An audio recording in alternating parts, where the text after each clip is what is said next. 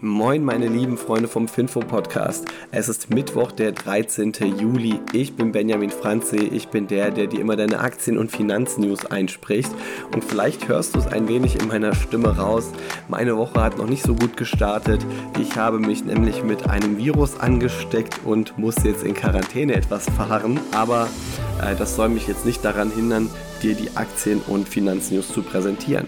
Und die wären jetzt einmal das Euro-US-Dollar-Währungspaar, dann ServiceNow, BYD, Peloton und zu guter Letzt American Airlines. Wie angekündigt, den Start macht das Euro-US-Dollar-Währungspaar und da wurde jetzt die Parität zum ersten Mal seit 2002 erreicht. Also in den letzten Tagen gab es da immer wieder fallende Kurse. Also der US-Dollar ist immer stärker geworden im Vergleich zum Euro und jetzt für einen ganz kurzen Zeitpunkt im Handel gab es dann diesen Zeitpunkt, wo einfach ein Euro ein US-Dollar wert war. Das war aber dann auch wie so ein Widerstand. Also hier zeigt sich einfach auch, dass Charttechnik durchaus schon seine Berechtigung hat, weil dann ging es wieder ordentlich hoch auf 1,0068, also um fast 0,7 Prozent rauf. Ja, und da ist jetzt das Euro-US-Dollar-Währungspaar. So, das ist jetzt nicht nur einfach eine coole Zahl, eine 1 mit vier Nullen hinten dran, sondern es hat auch für dich und für mich Bedeutung, nämlich es könnte die Inflation in Europa weiter verstärken, weil Produkte, die man aus den USA nach Europa importiert, die werden jetzt wahrscheinlich teurer, einfach weil amerikanische Unternehmen wollen ja Gewinne machen und wenn sie ihre Gewinne in Euro machen und dann in US-Dollar umtauschen, dann hätten die ja gerne, dass der Gewinn in US-Dollar auch immer noch genauso hoch bleibt oder vielleicht noch besser wird und nicht, dass das plötzlich durch den Währungskurs einfach immer schlechter wird.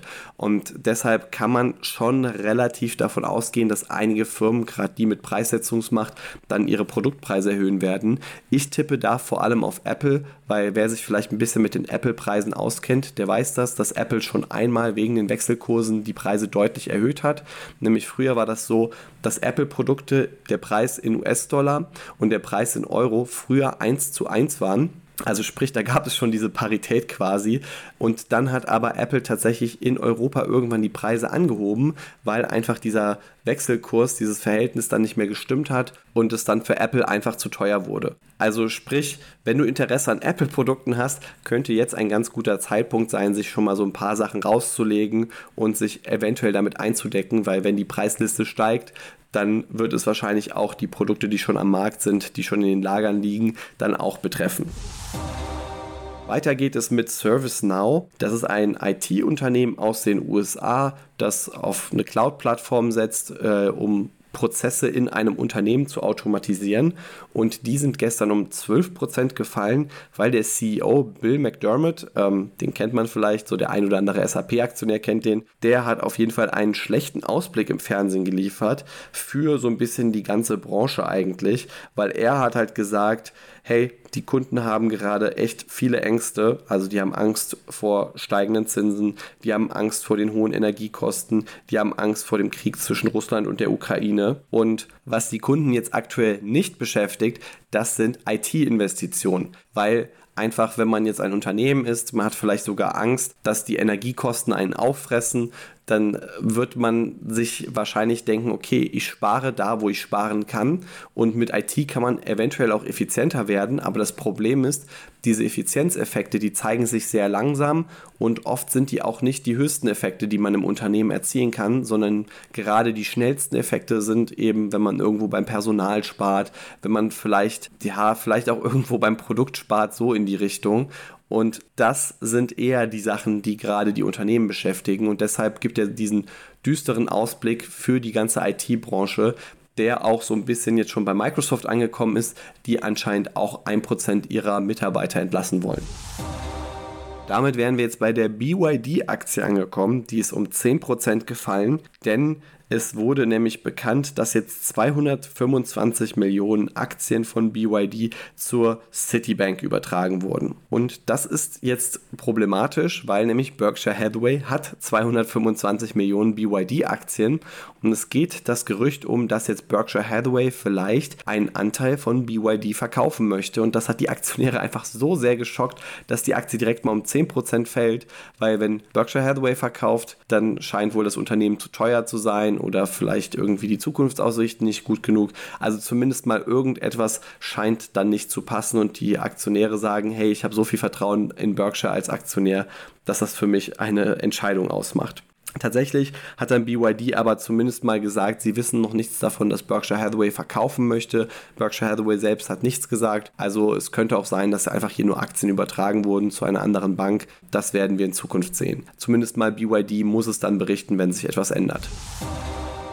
Die Peloton-Aktie ist gestern um 4% gestiegen und der Grund dafür ist, Peloton hat verkündet, dass sie ihre Produktion in Zukunft outsourcen werden an ein taiwanesisches Unternehmen. Sei mal jetzt so dahingestellt, ob das so schlau ist, jetzt gerade nach Taiwan outzusourcen, weil da gibt es ja auch immer wieder Drohungen aus China aber zumindest mal ist der Schritt unternehmerisch schon ganz sinnvoll, weil Pelotons größtes Problem war in den letzten Quartalen einfach, dass sie zu viele Lagerbestände hatten und dass sie dann halt auch diese ganzen Lieferkettenprobleme hatten. Und das könnte sich alles damit etwas lösen, dass sie einfach sagen, okay, jemand anders produziert die Sachen für uns und ähm, wir müssen uns gar nicht mehr damit rumschlagen. Wir verzichten dafür auf etwas Marge und wir werden mehr diese Softwarefirma.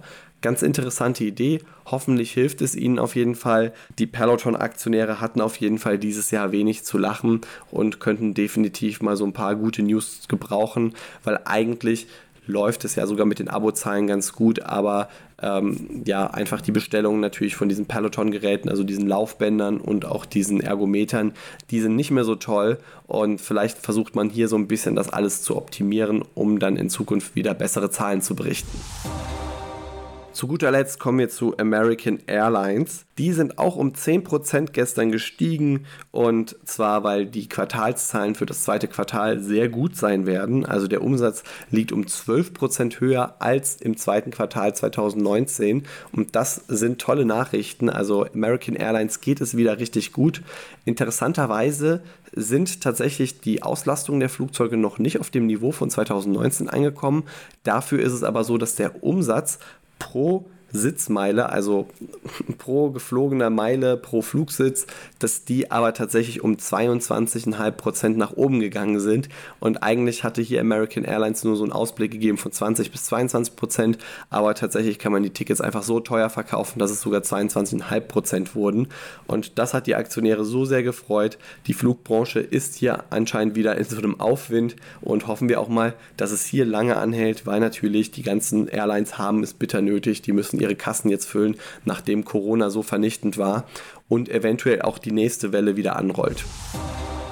So, das war es jetzt auch mit dem Finfo-Podcast für den Mittwoch. Wir hören uns dann am Donnerstag wieder und ich wünsche dir noch einen schönen Tag. Mach's gut und ciao.